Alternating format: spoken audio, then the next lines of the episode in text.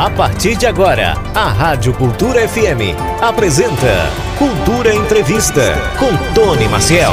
Hoje nós vamos falar sobre o aumento de casos de câncer no Brasil e no mundo. Para falar sobre esse assunto, eu estou recebendo aqui o Dr. Alexandre Sales, que é médico oncologista e vai tirar todas as nossas dúvidas. Alexandre, doutor Alexandre, muito boa tarde, seja bem-vindo aqui à Rádio Cultura. Obrigado, Tony. Boa tarde para você, para o pessoal que está nos ouvindo e para o pessoal que está nos assistindo também. Aliás, antes da gente iniciar o tema, deixa eu agradecer, inclusive, para os nossos ouvintes, que a Rádio Cultura FM está em primeiro lugar em audiência no ranking das emissoras mais ouvidas do Rádio Net aqui em toda a região. Significa dizer que a gente, além da audiência, tem um engajamento, né, Wanda Maia? Por isso que a gente tem tantos ouvintes aí fazendo comigo o programa Cultura Entrevista. Doutor Alexandre, eu estava vendo aqui algumas informações, alguns dados da OMS. Ah, casos em, no Brasil, aumento de 98,6%. A OMS estima um aumento de quase 77% até 2050 para o mundo todo. Eu queria saber, isso é uma estimativa, né? Uhum. E como é que é feito esse cálculo? Existem nesse caso também mudanças que podem diminuir a, esses possíveis cânceres? Perfeito. Então, assim, a gente está falando hoje, né? Primeiro, parabéns pela escolha do tema. Dia 4 a gente comemorou o Dia Mundial do Câncer, que é justamente para chamar a atenção das pessoas sobre isso, né? E, de fato, a gente vem observando um aumento na incidência do, dos casos de câncer. E isso pode ser atribuído a vários fatores. Né? Então, primeiro, hoje a gente vive mais tempo do que vivíamos, por exemplo, há 50 anos atrás, no século passado. Uhum. As pessoas, por exemplo, os homens viviam até. A, a média de vida dos homens era em torno de 45, 50 anos. Hoje, a média de vida é em torno dos 70, 75 ou mais anos de idade. E a gente sabe que o câncer, assim, antes de falar da idade, naquela época morria-se muito por doenças infecciosas. Com o surgimento dos antibióticos, das vacinas, então houve uma diminuição grande das doenças infecciosas e as pessoas passaram a morrer mais das doenças crônicas, degenerativas, principalmente as doenças do coração e o câncer, que são a segunda causa de morte em todo o mundo. Então, quando a gente passou a viver mais, as doenças degenerativas, elas começam a surgir com mais frequência não só os cânceres, mas também as doenças do coração, infarto, derrame. Então isso é um fator que explica. Mas também, associado a isso, a gente entende que a nossa qualidade de vida, a exposição aos fatores de risco para o câncer, eles também têm aumentado muito. Não é? Então, a exposição ao sol, né, a gente percebe que cada ano está ficando mais quente. Então, a exposição ao sol é um fator de risco para câncer de pele. A gente vem comendo pior, a gente vem vivendo uma epidemia de obesidade, a obesidade é um fator de risco para câncer. A gente tem nos países mais pobres 25% dos cânceres são relacionados a infecções por vírus, como vírus da hepatite, vírus HPV. Então, assim, quando a gente junta todos esses fatores é, o que é que acontece? A gente percebe esse aumento dos casos de câncer. Qual é o lado bom da história? A gente tem como prevenir. Né? Cerca das, de 40% das mortes por câncer elas podem ser evitadas com algumas medidas de proteção que a gente pode conversar sobre elas ao longo da conversa. Com toda certeza. A, a gente sempre fala do câncer e fala isso relacionado à idade. O que muita gente se surpreende e até questiona bastante é a questão da incidência do câncer em pessoas mais novas. Então a gente vê, por exemplo, o Hospital do Câncer, você vai lá, muitas crianças com câncer. Está muito ligado também a essa questão dos hábitos alimentares, a qualidade de vida. Isso também tem um, uma explicação, doutor Alexandre? Muito provavelmente. Junto com essa tendência natural do aumento do caso de câncer nas pessoas após os 50 anos de idade, a gente vem observando um aumento na incidência também em pessoas mais jovens. 35, 40 anos, que, que era um fenômeno que há, há algum tempo atrás a gente não via. Uhum. E isso né, provavelmente tem relação com os fatores de risco ambientais, né, com a comida, com o cigarro, que é um importantíssimo fator de risco, com a bebida alcoólica, com a obesidade, né, com, com o que a gente come. Então, é, por exemplo, nos Estados Unidos, é, verificou-se que a incidência de câncer do intestino, que é um dos mais frequentes né, na população, tanto nos homens quanto nas mulheres, ele começou a, a, a, cometer pessoas mais jovens. Tanto é que lá eles começaram a fazer o rastreio com colonoscopia, diminuiu de 50 para 45 anos de idade. Então isso reflete esse acometimento não só nas pessoas mais velhas de uma forma geral, mas uma tendência a acometer pacientes mais jovens. E se a gente for elencar os cânceres que são mais incidentes, uh, o, o que estaria aí no topo da lista? A gente fala muito do câncer de mama, câncer de próstata, câncer de pele, o intestino agora é muito falado. Uh, existe essa, esse mapeamento também? Sim. Se a gente for considerar, segundo os dados do Globocan, que é uma estatística mundial de câncer, de uma forma geral, os tumores mais incidentes, ou seja, aqueles casos novos no mundo todo, são cânceres de mama e de pulmão. Não é? Então, assim, são os tumores que mais acometem as pessoas, considerando homens e mulheres no mundo todo. Uhum. Quando a gente vai para os homens, a gente tem os tumores de pulmão, os tumores do intestino, isso no mundo, certo? Sim. Pulmão, intestino e próstata também aparece como um tumor extremamente frequente. Entre as mulheres, a gente tem os tumores de mama, os tumores de pulmão, os tumores do intestino, né, que são frequentes nos dois, nos dois sexos. Aqui no Brasil, é, depois dos cânceres de pele, né, que são os mais frequentes e que não são contabilizados naquela estatística do INCA, eles colocam, porque são tumores que são facilmente diagnosticados e muito curáveis, mas é, entre homens a gente tem próstata na frente, né, seguido por tumores é, do intestino, do, do, do, pulmão também, e nas uhum. mulheres a gente tem mama, intestino e colo do útero. São os tumores mais frequentes. Você falou aí de, de cânceres que podem ser evitados. Por exemplo, pulmão está muito ligado à questão do fumo, do tabagismo. Então, um desse praticamente vamos colocar que existe uma possibilidade genética, eu queria até saber se existe essa possibilidade ou probabilidade genética, mas em grande uh, parte desses casos são porque as pessoas fazem uso do fumo? Sim. Então, 90 a 95% dos cânceres de pulmão têm uma relação direta com o hábito de fumar. Né? Então, assim, é um fator de risco importantíssimo, mais importante para o câncer de pulmão. Os fatores genéticos, eles têm alguma influência para o câncer de pulmão? Sim. Mas se a gente vai falar de câncer que tem uma origem familiar significativa, são as síndromes familiares de câncer, somente 10 a 15% dos cânceres de uma forma geral se enquadram nessa categoria, hum. que é uma categoria que a gente observa que acomete em pessoas muito jovens, com vários parentes acometidos numa mesma família. Não é a maioria, a grande maioria tem a ver com fatores de risco ambientais, aquilo que a gente estava falando. O cigarro, a bebida, o que a gente come, algumas infecções por vírus, sedentarismo, obesidade e assim por diante. É algo que me chamou a atenção nesse, uh, nesse estudo aqui, uh, que eu sempre ouvi falar, que é a questão do câncer de pênis. Muita Sim. gente falava, ou pelo menos o conhecimento que eu tinha, que ele estava muito ligado à questão do higiene, que era uh, muito raro. Mas existem outros fatores também. Sim. Além do higiene. Isso. Da higiene. Entre os judeus, né, que eles têm o hábito de fazer a, a cirurgia da fimose, né, a postectomia, tirar o excesso de pele do pênis nas crianças a taxa de câncer de pênis é praticamente zero. Né? Então a, a higiene tem um fator muito importante. Mas a gente sabe que o tumor de, de pênis, da mesma forma que o tumor do colo do útero, né?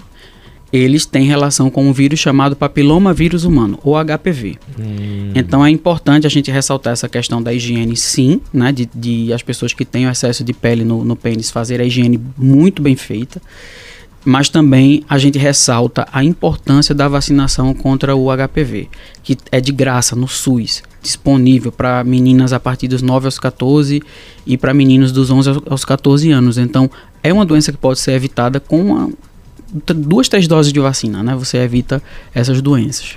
É uma, uma, vacina, pelo menos na época que eu, que eu tava fazendo entrevista sobre a vacina HPV, eu vi que existia muita relutância por parte dos pais, porque era como se estivesse incentivando a menina, principalmente, a iniciar a vida sexual. ainda existe esse pensamento, as pessoas uh, não verem que é muito mais interessante e importante proteger a, a, a vida dos filhos uh, do que, às vezes, esse comportamento que está muito mais do social, do que vão dizer é mais um preconceito, né? Isso. É mais uma desinformação. Né? Você, como jornalista, sabe que a informação boa ela salva vidas, pode salvar vidas, e a informação ruim, infelizmente, ela pode até matar. Então, isso é o que acontece. Então, não há justificativa, né, de você tirar de uma criança, de uma adolescente, a, a chance dela nunca desenvolver um câncer que pode matar. E eu já acompanhei várias pacientes com câncer do colo de útero, poucos pacientes com câncer de pênis mas a gente observa essas pessoas morrendo com muito sofrimento, porque são doenças que acometem pessoas jovens, que maltratam muito a pessoa, né? comprometem demais a qualidade de vida. Então, assim, e pode ser evitado. Então a gente aproveita esse espaço para ressaltar para os pais a importância. O fato de tomar a vacina não quer dizer que você vai estar tá, é, estimulando seu filho ou sua filha a ter uma prática sexual precoce muito pelo contrário, você vai estar tá protegendo aquela pessoa de na fase adulta, quando ela decidir por começar a vida sexual, uhum. ela esteja protegida contra uma doença que mata. Aqui no Nordeste é uma, é uma das principais causas de morte por câncer. não é? E a gente sabe que infelizmente o câncer do colo do útero ele é mais comum em países mais pobres, em regiões mais pobres. É um tumor prevenível com a vacina, detectado precocemente com o exame de Papa Nicolau, né, a citologia oncótica, o exame de lâmina, como as mulheres com, com, conseguem é, conhecer, identificar, identificar esse, esse rastreio. Então, por favor, vamos desmistificar isso, né? Então, assim, a gente precisa entender que é importante que existe vacina e que é um ato de amor vacinar essas crianças e adolescentes. Isso vale também para o câncer de próstata. O homem ainda tem relutância ou agora parece que estão. Eu, eu tenho percebido que o pessoal às vezes até brinca na, na empresa, uh, tira onda e às vezes vão juntos para fazer os exames. Então já está uma coisa mais tranquila. Antes era bem mais, pelo menos a minha percepção. Não sei se isso na prática também está assim. O que a gente tem observado na prática, pelo menos na minha prática, né, é que tem um valor menor, tem um peso menor esse, esse preconceito, né, de, de fazer o exame é, toque retal, né, ou, ou de procurar um médico para fazer o rastreio de câncer de próstata. Então, os homens têm ido mais assim, de boa, né? Mais confortavelmente e sem tantos preconceitos. E isso graças às informações, às boas informações, né? Ah, tem uma coisa também que quando a gente fala de câncer, até hoje ainda tem aquela sentença de morte que pinta na nossa cabeça. Ah, e tem um caso especificamente que, inclusive, que a pessoa me autorizou para falar que a Lu, que é amiga de trabalho, e ela tinha comentado comigo que ela teve logo no começo câncer de mama. Ela percebeu que tinha ali algo diferente na mama dela, mas por medo mesmo de ter o diagnóstico, ela demorou muito para ir até o médico. Então, passa-se um monte de coisas na cabeça das pessoas e aí não cabe a gente julgar. Algumas o medo do diagnóstico, algumas na esperança de que vai passar, então nega ali, é melhor não pensar naquilo, e outras até o medo da mutilação, levando em consideração né, em alguns casos. Eu queria saber o quanto a prevenção pode salvar. A prevenção salva, né? e, e é importante a gente entender que essa desinformação que acontece, esse medo, né? É, muitas pessoas atribuem a palavra câncer a uma sentença de morte. Câncer, AIDS, né, uhum. são doenças que são muito estigmatizadas. E que isso faz com que muitas pessoas, ao perceber algo de diferente com seus corpos, não procurem o atendimento médico, né, por medo. E é importante a gente ressaltar, Tony, que assim, o que faz diferença na cura do câncer é o diagnóstico precoce. Então, se você percebeu qualquer alteração no seu corpo, que está estranho, que passa duas, três semanas e não melhora, muito pelo contrário, na maioria das vezes vai piorando, faz muito mais sentido você ir logo do que você ficar tentando esperar mais tempo por medo de ter o diagnóstico de câncer. Câncer não é uma sentença de morte. Mesmo nas doenças metastáticas, que é aquela situação em que a doença ela sai do órgão dela começa por exemplo, ela começou na mama e ela vai para os ossos ou para o pulmão. Nesse caso, é uma doença metastática e, em geral, em geral, ela é incurável. Né? Então a gente, mesmo nesses casos, quando a cura não é possível, a gente pode fazer com que essa pessoa viva com qualidade, às vezes muitos anos. Né? Então veja, se a gente considerar melanoma, melanoma é um tipo de câncer de pele bem agressivo, uhum. né? É, antes do advento da imunoterapia, a sobrevida de um paciente com melanoma metastático é em torno de 4 a 6 meses. Com o surgimento desses novos tratamentos, essas pessoas estão vivendo 2, 3 até 5 anos. Né? Então, isso é uma coisa muito importante. Então, por favor, perceber algum estranho, vá procurar. E, e você falou de prevenção. Prevenção é fundamental a gente identificar os tipos de prevenção. Uhum.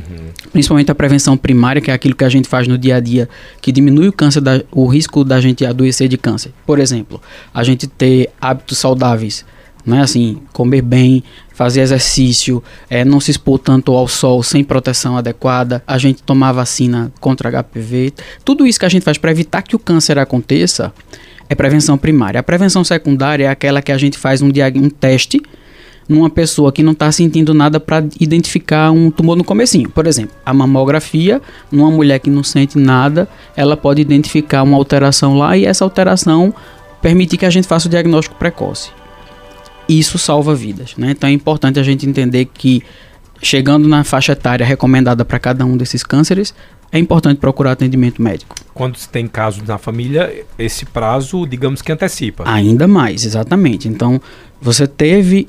É, a regra geral é: se você tem parente de primeiro grau, segundo grau, com histórico de câncer, o risco de você desenvolver o câncer é maior do que uma pessoa que não tem. Então, nesses casos, é importante consultar um médico porque muitas vezes o, o rastreio E os cuidados têm que começar bem antes da população geral. Por exemplo, câncer de mama se recomenda pelo Ministério da Saúde que comece aos 50 anos de idade. É, pela Sociedade Brasileira de Mastologia pode começar aos 40 anos de idade, né? Mas vamos falar do Ministério da Saúde. Então, quando essa mulher tem muitos casos na família, esse rastreio deve começar bem antes. Né, em torno dos 25, 30 anos de idade, depende de cada caso e depende da, do risco de ter uma síndrome genética de câncer. Wanda Maia levantou a mão aí, ela quer participar do tema? É, meu pai, eu estava até falando em off, né, com o médico, que meu pai, há oito anos, ele foi diagnosticado com câncer de próstata, com metástase nos ossos, e até hoje ele está enfrentando, sim, já está com qualidade de vida, já há alguns anos, já entrou na medicação judicializada, e no início ele se entregou à depressão, achando que ia morrer, que não tinha mais solução, e tá aí um exemplo que realmente existem vários é, vários tratamentos para cada pessoa, né? E dependendo também é, da sua condição realmente emocional também de enfrentar essa batalha, né? É, é importante o que Wanda falou, porque Wanda fala de dois casos. Primeira pessoa que descobre uh, ou tem um diagnóstico desse, aí serve para quem está com HIV, AIDS ou qualquer diagnóstico que tem esse estigma de lembra logo sentença de morte. Importantíssimo está sendo acompanhado por um profissional de saúde emocional. Wanda também falou sobre a medicação, que ela fala dessa medicação judicializada, mas eu não sei do que se trata. Eu sei que foi a justiça que deu, mas eu não sei qual tipo de medicação. mas também existe muitos avanços, como por exemplo a imunoterapia, Uh, em alguns casos, tem mostrado também uma eficácia muito grande. Eu queria que você falasse dessa importância do cuidado emocional, que é importantíssimo, pra, tanto para quem está com o câncer, como para quem está cuidando daquele parente, parente com câncer, é. e também da imunoterapia e do avanço dos tratamentos.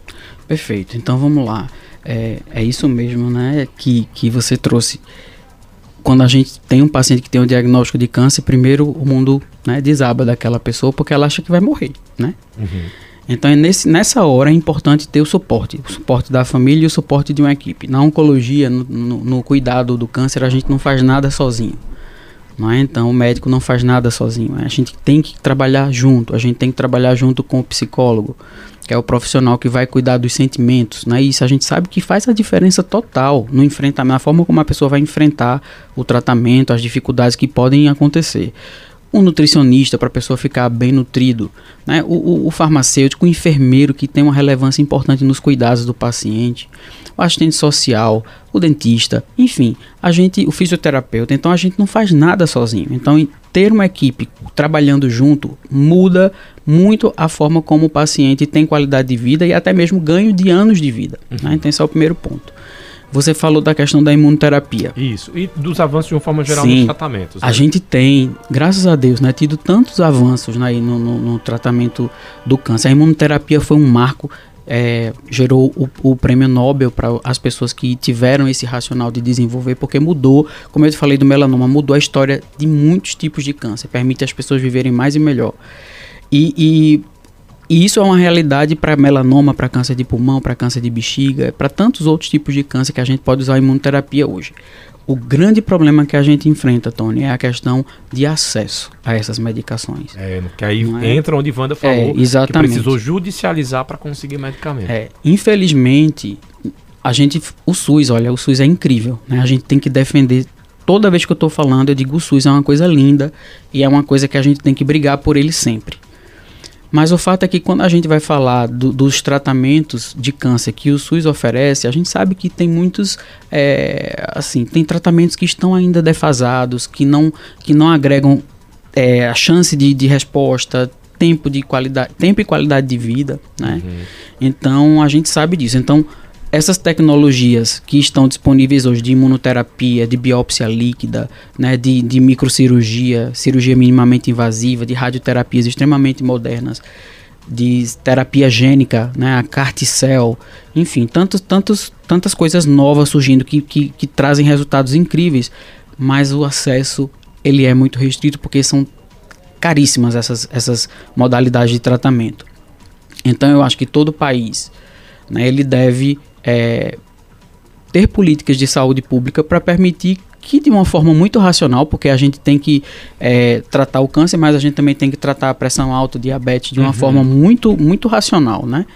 Mas infelizmente, quando a gente fala de tratamento para o câncer, esse, essa chegada na porta do paciente que está no SUS para tratar o câncer dele com medicamento X ou Y, que mostra com resultados muito robustos que traz benefício para aquela doença, né, aí é, é, demorado o processo. Né, é demorado e muitas vezes, infelizmente, a pessoa tem que judicializar.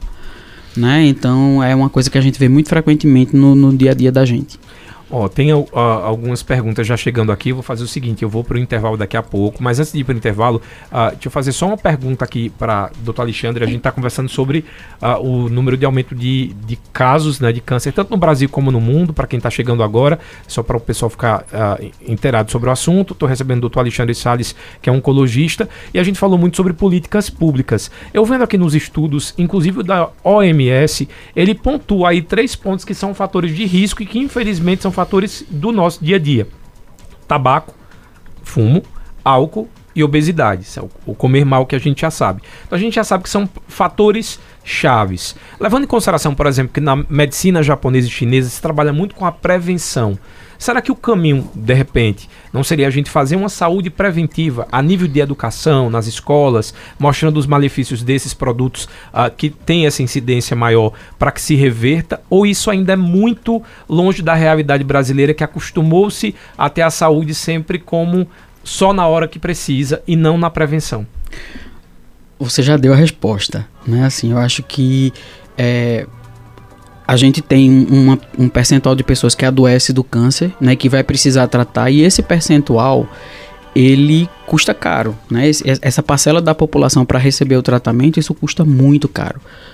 O recurso utilizado para tratar essas pessoas que estão doentes, ele poderia ser muito melhor utilizado se ele, fosse, se ele fosse dirigido, direcionado para a prevenção. Por exemplo, nas escolas ensinar as crianças a terem hábitos saudáveis, não é? A, a falar sobre a, a vacinação con contra o HPV, a falar sobre os alimentos que aumentam o risco de desenvolver câncer, sobre a, importante, a importância de ter atividade física, de evitar bebida alcoólica, de não fumar. Então, assim, de fazer exercício. Então, por que não é, investir em academias da cidade? Uhum. Não é? Para as pessoas fazerem exercício. É, hortas comunitárias que permitam às crianças ter contato desde a escola com alimentos saudáveis, com frutas, com, com legumes, com verduras. Né? Então, assim, e, e, isso é tão importante, Tony, porque veja, 40% das mortes por câncer elas poderiam ser evitadas com medidas de prevenção. Isso que a gente está fazendo, está falando aqui. Né, de, de, evitar a obesidade, de ter uma, uma, dieta boa, de fazer exercício, de evitar a exposição ao sol, né, de se alimentar melhor, né, de se vacinar adequadamente. Então, eu acho que de forma muito objetiva seria isso. Né? Infelizmente, aqui no Brasil, a gente tem observado nos países desenvolvidos uma tendência à diminuição da mortalidade por câncer. Nos países que são mais pobres, essa mortalidade tem aumentado. E um dos fatores, além desses que você falou, né, de, de álcool, de cigarro, de obesidade, eu acrescentaria acesso, sabe? Acesso o acesso, a dificuldade de entrada no sistema, ela tem implicação na mortalidade pela doença. Né? Então, aqui no Brasil, 60% dos cânceres eles são diagnosticados em estágios muito avançados. Com a pandemia, isso até piorou, uhum. né? porque represou muita gente que não conseguia entrar no sistema pelo óbvio, né? Tava todo mundo direcionado para tratar aquela fase horrível lá que todos nós enfrentamos. Mas eu acrescentaria ainda essa questão do acesso. Vamos para a primeira pergunta. Quem mandou essa foi o. Uh, deixa eu pegar aqui. Gu, não, eu vou de texto primeiro. Guguinha Júnior do Chique Chique. Ele está dizendo o seguinte: Boa tarde, tenho 42 anos, faço 43 esse ano. Perdi minha mãe para o câncer. Ela faleceu com 50 anos. Já devo fazer exame de próstata esse ano ou espero chegar aos 45? Detalhe: ele está dizendo que não fuma, bebe socialmente, mas frequenta academia. Tá. Então vamos lá. É, inicialmente, assim, a gente precisaria entender na história do, do Guguinha, né? O nome dele. Isso, Guguinha do. É, além da mãe, a mãe, assim, a gente já sabe que a mãe teve um câncer jovem, né? Porque morrer de 50 anos de, de, de, câncer, provavelmente ela teve o diagnóstico anterior a 50 anos. Isso chama atenção. Como a gente falou no começo, câncer é uma doença que ela é mais comum a partir dos 50 anos de idade. Mas aí tem que saber, além da mãe, teve mais alguém algum familiar de primeiro, segundo grau que teve é, câncer e qual é o tipo de câncer que aconteceu. Porque baseado nisso a gente vê se consegue enquadrá-lo naquele risco de, de câncer familiar, de história de cânceres hereditários, né? uhum. né? De histórias familiares de câncer. Então esse é o primeiro ponto, né? De uma forma geral, para as pessoas de risco comum, ainda que a mãe dele se foi só a mãe e não tem mais ninguém, ele ainda assim é, tem um risco uh, populacional geral. Então, para próstata, a partir dos 50 anos de idade. Né? Tem alguns estudos que colocam 45, pode fazer alguma intervenção, mas para pessoas de risco populacional geral a partir dos 50 anos de idade. E, por exemplo, no caso de cânceres que foram provocados, provocados porque a gente está falando sobre a questão do, do fumo. Meu pai teve um câncer uh, de, de pulmão, acho que eu já falei até isso aqui. E ele fumava muito, uhum. não tinha a imagem do meu pai sem um cigarro na mão. Uh, isso também aumenta o meu risco ou, ou não? Aí não tem a ver com hereditário, já que seria um câncer uh, é. causado pelo cigarro. Esse, esse câncer aí, no caso do teu pai, ele não foi um câncer por uma síndrome familiar de câncer. Isso. Né? Que é aquela coisa genética, da mutação genética que acomete pessoas mais jovens. Ele teve um fator de risco ambiental que foi o cigarro. Uhum. Né?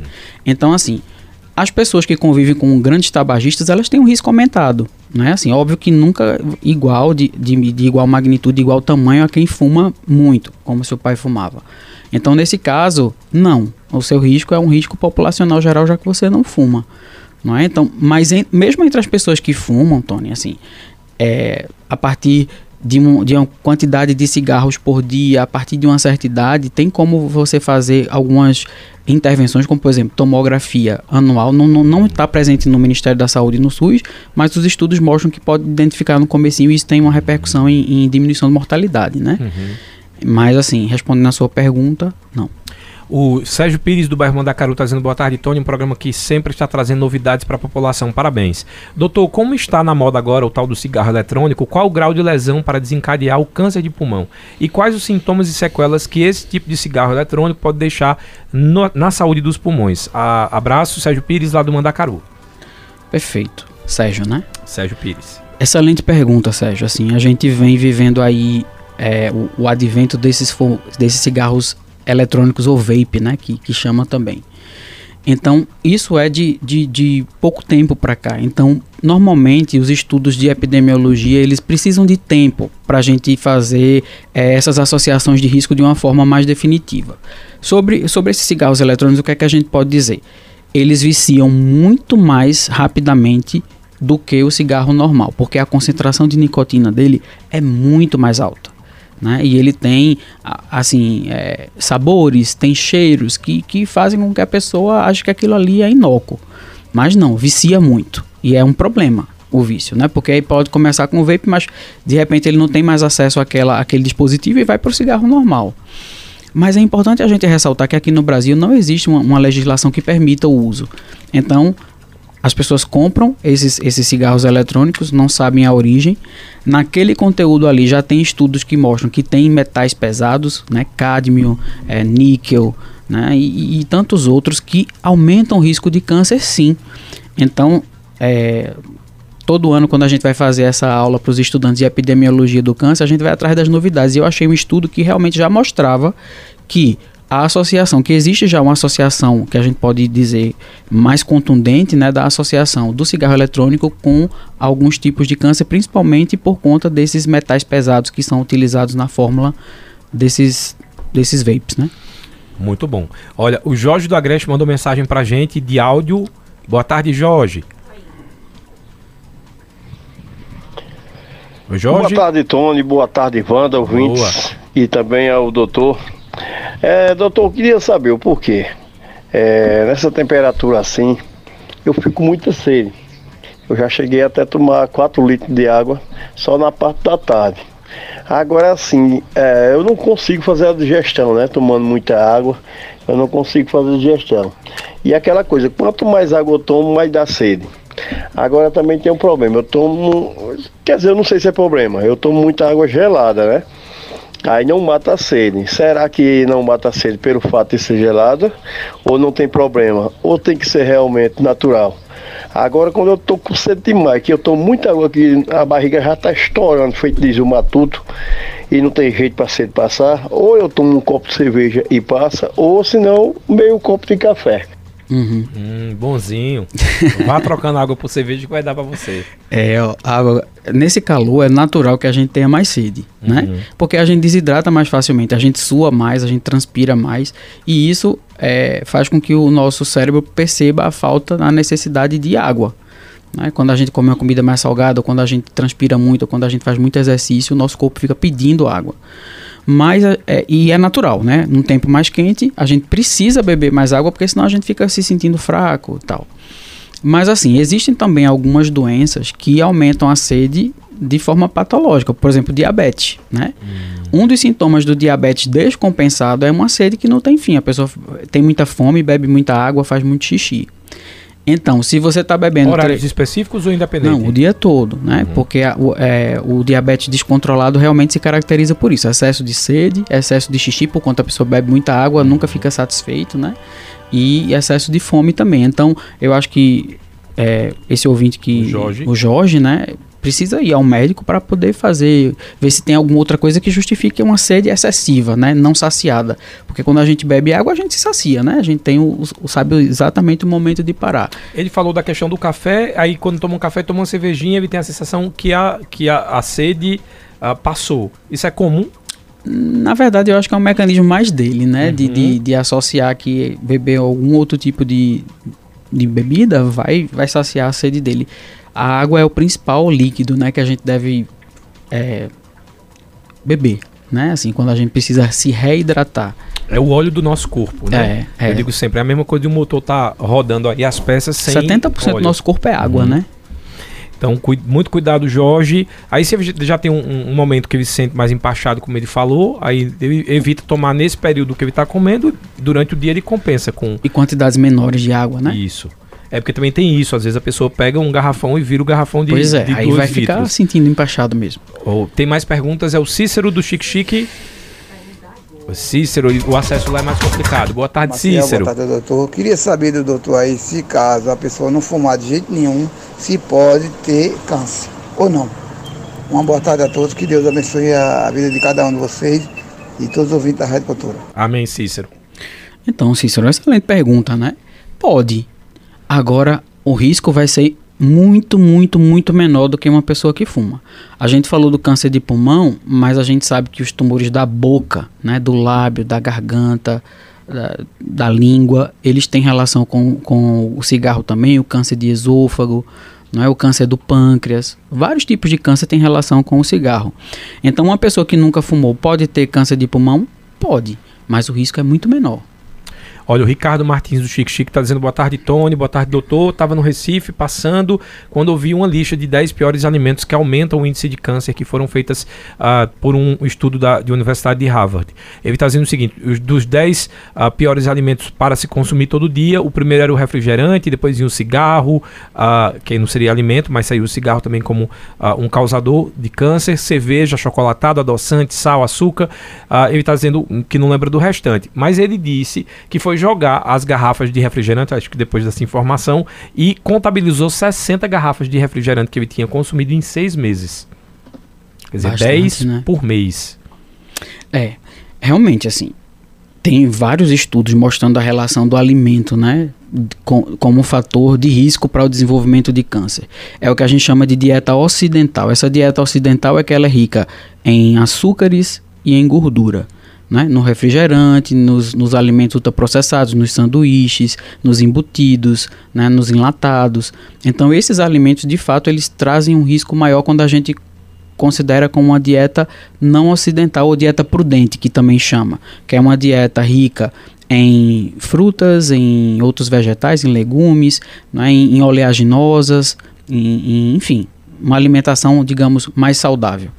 E a gente sabe que o- a dieta ocidental ela tem fator de risco para vários outros cânceres, né, tanto para o surgimento quanto para a recidiva. Por exemplo, para câncer do intestino, né? Para encurtar a história, o que é que acontece? O câncer de intestino foi feito um estudo com pessoas que tiveram câncer, foram operados, fizeram todo o tratamento. Um deles entrou numa dieta mais saudável e o outro ficou com a dieta normal. Houve mais recidivas no grupo que continuou com a dieta normal. Né? Então, assim, a gente sabe que tem é, importância. Então, é importante evitar. Como eu digo, né? A gente feijoada é bom, refrigerante é gostoso, então a gente pode. Mas é como eu falo, né? É a cota da felicidade. Não é para uhum. tomar todo dia ou comer todo dia esses alimentos que fazem tão mal. E evitar sempre que for possível. Aliás, sabe uma coisa que eu percebi? Eu acho que até comentei com a Wanda aqui quando eu voltei de férias. Eu fui para Argentina e lá o Cláudio também vai. Não sei se já foi na Argentina, Cláudio. Se não for, vá. É, é, é o passo para a Europa. Tirando que eles estão quebrados, uhum. pobre. Mas é, é, o passo para a Europa. É, eles têm uma, uma política que eu tinha percebido isso já, já na Europa, que os mesmos produtos que a gente tem aqui, das mesmas marcas, tipo iogurte, eu não vou dizer a marca porque a gente não recebe da empresa, mas é um uhum. multinacional. O iogurte de lá é mais aguado do que o daqui. Em outras palavras, o paladar dele ou deles são menos adocicados do que o nosso. Então a gente já percebe que o costume do Brasil tem até uma franquia de café, que tem uns cafés aqui com aquele chocolatezinho, ovo maltine, tarará, que na franquia original não existe, porque o paladar para eles aquilo é muito doce. Então é uma coisa muito aqui de algumas dietas e o Brasil se inclui esse excesso de doce, excesso de sal, excesso de refrigerante. Aí é o benefício das políticas de saúde pública, né? Então, de limitar a quantidade de açúcares, de sal. É, por exemplo, o Reino Unido, a quantidade de sal que você coloca, é, é, ela é, é, legislada, né? Ela é direcionada por lei. Então, em geral, você vai para o restaurante, sente a comida mais insossa em relação a, ao que a gente está habituado aqui. Então, é importante a gente ter essa, essa, esse conhecimento de que o que a gente come diz muito sobre como a gente adoece né? E sobre a qualidade de vida que a gente vai ter quando, quando o tempo for passando e os problemas forem surgindo. Olha, a Patrícia do Divinópolis está dizendo boa tarde, Tony, doutor Alexandre. H. pylori pode causar câncer? Pode. Pode sim. O H. pylori é uma bactéria que a gente se contamina por alimentos em geral, né? E que ela fica alojada lá no estômago e que ela aumenta, ela gera um, um, processo inflamatório crônico e toda inflamação crônica no nosso corpo aumenta o risco de desenvolver câncer, né? Então, os pacientes que têm infecção por H. pylori e gastrite crônica, atrófica, né? Que é um tipo de, de gastrite, eles têm o risco maior de desenvolver câncer do estômago, né? Que é um câncer muito agressivo, né? Eu já assim, tive H. pylori e só a dor da H. pylori é para você ver estrela. É, estômago é uma coisa que quando incomoda, né, assim, a você gente não fica... sabe onde é feito o dente, você não sabe se tá doendo nas costas, é, se, é. se é o pulmão, dói tudo. Pois é, mas assim, tem relação sim com risco de câncer de estômago, tanto adenocarcinoma quanto linfoma, então... Tem, tem um pessoal, inclusive tem uma amiga minha que faz muito isso, eu já reclamei, mas não adianta, é que toma muito aquele remédiozinho, do, o Ozol, o popoprazol, o meuprazol, o tararazol, e a qualquer dor toma aquele remédio. Eu já ouvi falar, e eu não sei se é verdade, eu sei que o abuso de qualquer medicamento é ruim em qualquer situação. Mas nesses casos especificamente, uh, eu sei que ele vai maquiar a dor, mas ele não está curando, nem está tratando. Não. É, é importante a gente é esclarecer as pessoas, né? Qualquer medicamento por uso próprio, né, principalmente e prolongado, ele pode ter efeitos muito ruins para a saúde da pessoa. Primeiro porque ela pode mascarar uma doença, né? Então você está achando que está fazendo bem, mas você está mascarando ali uma certa condição. A mesma coisa com o omeprazol, né? Tem estudos mostrando que, que o uso crônico de omeprazol tem um risco maior de desenvolver demência, por exemplo, uhum. né? e uhum. outras condições. Então é importante evitar é, uso crônico de medicação. Você está sentindo mal, procura um profissional de saúde para poder é, direcionar melhor o que, o que precisa ser feito. Deixa eu fazer um teste. Wanda, você está tomando muito omeprazol ou não? Não. então ela tá ligada. Janaína de Lagoa do Algodão tá dizendo o seguinte: deixa eu ver se faz. Não, ainda tem uma pergunta antes. Foi o Rodrigo tá dizendo o seguinte: é, doutor, fala por favor é, sobre câncer triplo negativo. Ele tem tratamento ou é só paliativo? Desde já agradeço. Rodrigo. O câncer de mama, Rodrigo, é, é o câncer triplo negativo da mama, né? Quando a gente fala de câncer de mama, existem diferentes grupos de doença. Não é, a gente pode ter 10 mulheres, cada um vai ter um tipo de câncer com uma família diferente. Uma família é o triplo negativo. Por que é negativo? Porque ele não expressa na célula do câncer receptores de estrogênio, de progesterona e de uma proteína chamada de RE2. Ele é negativo para todas elas três, por isso que é triplo negativo. Hum. Esse tumor, conhecido como triplo negativo, ele tende a ser mais agressivo do que o tumor que tem receptores de estrogênio, de progesterona ou até mesmo de de HER2 né, em determinada medida. São tumores mais agressivos que recidivam precocemente e que têm uma tendência mais de metastatizar para o cérebro, por, por exemplo. Mas são tumores que têm tratamentos, né? E assim, são curáveis desde que diagnosticados pre precocemente e tratados da forma mais adequada. E cada um desses tipos de tumor, por suas famílias, por suas especificidades, eles têm um, um direcionamento de tratamento específico. Janaína de Lagoa do Algodão, ela está dizendo o seguinte: minha mãe morreu de câncer de colo de útero no estágio 2. Ela tinha 63 anos. Atualmente eu tenho 47. Ela quer saber se ela tem risco de ter câncer também. Então, o câncer do colo do útero ele tem uma relação muito próxima com infecção pelo HPV, não é? Então, e é, e é importante dizer que ele pode ser diagnosticado precocemente com o exame de lâmina, né? Ou pode ser prevenido com a vacina. Quando existe o câncer, por algum motivo não foi diagnosticado, ele é tratado e alguns algumas pacientes ficam curadas e outras, infelizmente, o tumor volta e ela vem a falecer dela. Né? Então, é, o fato da mãe ter tido o câncer de colo uterino não é fator de risco para ela ter, né? Em princípio. Por quê? Porque é uma doença que tem relação com o vírus. Só se ela tiver infecção por esse mesmo vírus é que ela vai estar no risco de desenvolver o câncer do colo do útero. Hum, ficou claro aí para Janaína. Ah, é, mais pergunta aqui, deixa eu ver o que que mandou para mim. Tem essa aqui, interessante. As verduras e legumes e frutas hoje recebem um número de formicidas e esses produtos podem desencadear câncer em algum órgão? Esse é um tema bem polêmico, né? Assim, há quem diga que sim, há quem diga que não.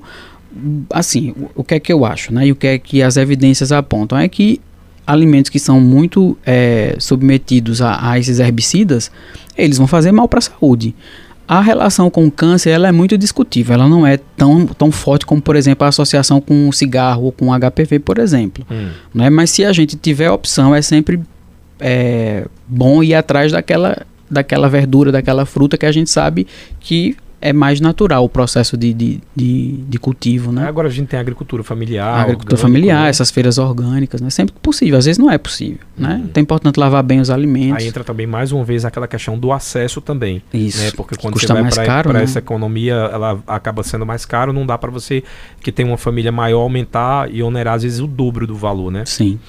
É, por isso que é importante a política pública levar em consideração isso que a gente falou sobre a questão do cuidado e saber que a prevenção vai trazer mais uh, uh, vantagens e até economia do que o remediar, aquela história do prevenir e remediar. Josimário Cidade Jardim está dizendo, Tony, eu pergunto ao doutor, não, sei nem porque eu vou fazer essa sua pergunta, viu, Josimário? Mas ele está dizendo, pergunta ao doutor, prejudica a saúde? Eu sou fascinado por pastel, tinha vez que eu comia três ou quatro por semana, mas agora só como um ofende.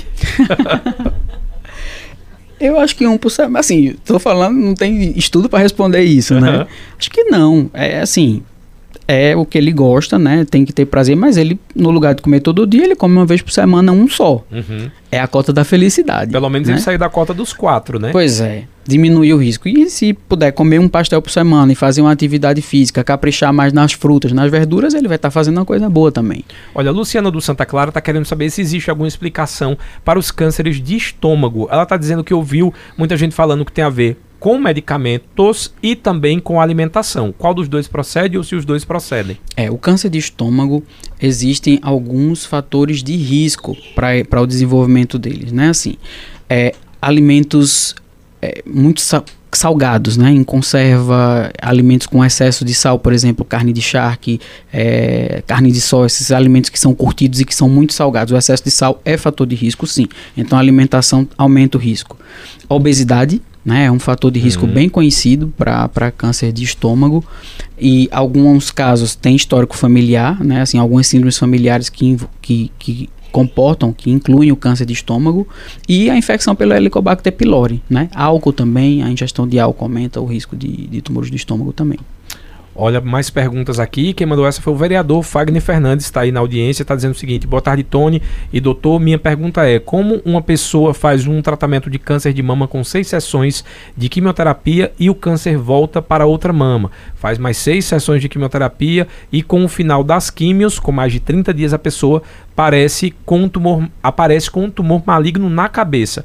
Isso pode, pode ter sido algum erro médico ou dos exames, porque a pessoa fez exame antes, no caso fazer esses tratamentos, do fio do cabelo até a ponta do pé. É. Excelente pergunta, né? Assim, os cânceres eles têm comportamentos muito diferentes. Tem aqueles tumores que a gente consegue tratar, ele responde ao tratamento e nunca mais volta e a pessoa fica curado. E tem aqueles tumores que não respondem a absolutamente nada. Não é? São os tumores extremamente agressivos, que foi provavelmente o que aconteceu com essa pessoa, com essa paciente. Então ela teve um câncer de mama, foi operada, fez quimioterapia, depois ela teve um outro tumor da mama que pode ser um tumor diferente. Não né? pode estar ligado, inclusive. Pode né? ser um tumor de novo que a gente chama, né? Uhum. Ela não uma metástase. Uhum. Então ela pode ter tido um tumor na mama, tratou, teve na outra mama, tratou e depois ela teve uma recidiva no sistema nervoso central, no cérebro. Isso acontece. O nosso cérebro ele é muito protegido. Um dos órgãos mais bem protegidos do nosso corpo é o nosso cérebro. Então, para entrar a substância lá, seja ela qualquer, é muito ruim. E isso funciona para quimioterapia. Né? A quimioterapia, quando a gente faz, às vezes ela atinge o pulmão, o fígado, os ossos, mas ela não chega muito bom a quantidade do remédio no cérebro. Hum. Então, às vezes acontece isso, da pessoa tratar o tumor e algum tempo depois, que é um tempo, veja, em geral, as recidivas elas acontecem nos primeiros dois ou três anos depois do término do tratamento. Né? Depois de cinco anos vai ficando cada vez menor. Por isso que a gente acompanha o paciente de perto por cinco anos e depois de cinco anos a chance do tumor voltar ele é bem, bem, bem menor. É, então, esses tumores que têm recidiva precoce são relacionados ao comportamento da doença que ela teve, não necessariamente uma falha de tratamento dela, entendeu? Eu acho que pro, muito provavelmente é um tumor agressivo que não respondeu às estratégias de tratamento que foram adotadas e que infelizmente levou essa paciente a falecer. Ó, mais uma pergunta, o fator de risco, ou é fator de risco uma pessoa ser raivosa, mal-humorada para se ter câncer de estômago? Eu já ouvi falar isso também. O pessoal fala que quando você é muito raivoso, você tem mais possibilidade de ter câncer de estômago. Essa procede? pergunta é excelente. Como é o nome da, da pessoa que A fez? pessoa que mandou foi a Patrícia. Patrícia, excelente pergunta. Ó, assim, é, o que a gente tem de evidência, né, que o estresse crônico em animais, em cobaias, eles podem sim aumentar o risco de desenvolver alguns tipos de, de mutações, né, e de células neoplásicas. Em humanos, a gente ainda não tem muita evidência. O que a gente sabe é que as pessoas que têm maior carga de estresse e quem vive de mau humor é estressado cronicamente, né? Essas pessoas têm um comprometimento da imunidade. A imunidade fica pior. Quando ela tem câncer, ela tem mais efeito colateral, ela interna mais. Então, é, isso tem. Porque, assim, tudo no nosso corpo está. Con... Eita, bati aqui. Tudo no nosso corpo está conectado, né? Então, assim, o estresse crônico. Ele tem implicações no- na nossa homeostase. E aí, uma pessoa que é cronicamente de mau humor, ela, assim, vai ter uma vida infeliz. Por isso que eu falo sempre, Não né? só ela, né? Quem tá do lado dela também, né? Também. então é como eu falo sempre, a gente tem que procurar ter uma vida equilibrada. Todo, tem dia que a gente tá de mau humor mesmo, né? Uhum. Então é importante cuidar disso porque a gente só tem uma vida. É tão pouco o tempo que a gente passa aqui, passa tão ligeiro e a gente vai perder tempo ficando chateado, ficando triste, dando valor que não tem valor. Se tem uma coisa que eu aprendo com meus pacientes é isso, né? Quando eu começo a ficar estressado, eu digo, epa, peraí, vamos voltar. Então a gente precisa ser feliz, né? É. Então, a gente, quando para pra ver algumas situações, a gente sabe que nem motivo tem pra isso, né? Pra ficar chateado. O chateado é normal, mas às vezes a gente perde tanto, tanto tempo com coisas que a gente não tem o que mudar. É, e, é, como e mudar. é exercício mesmo, né? Uhum. Exercício da gente agradecer mais do que ficar chateado. Doutor Alexandre Sales, muitas perguntas respondidas aqui para quem a gente não conseguiu responder. Ele vai deixar as redes sociais para que vocês possam entrar em contato lá. Depois a gente volta para falar desse esse tema que é bem importante e o, o público também engaja bastante. A gente conversou sobre o aumento de casos de câncer aqui no Brasil e eu conversei com o doutor Alexandre Sales, médico oncologista. Agradecer a Cláudio Rodrigues também aqui pela presença. Doutor Alexandre, muito obrigado. Obrigado eu, é sempre uma alegria estar aqui conversando com você, com vocês, na verdade. E estamos à disposição.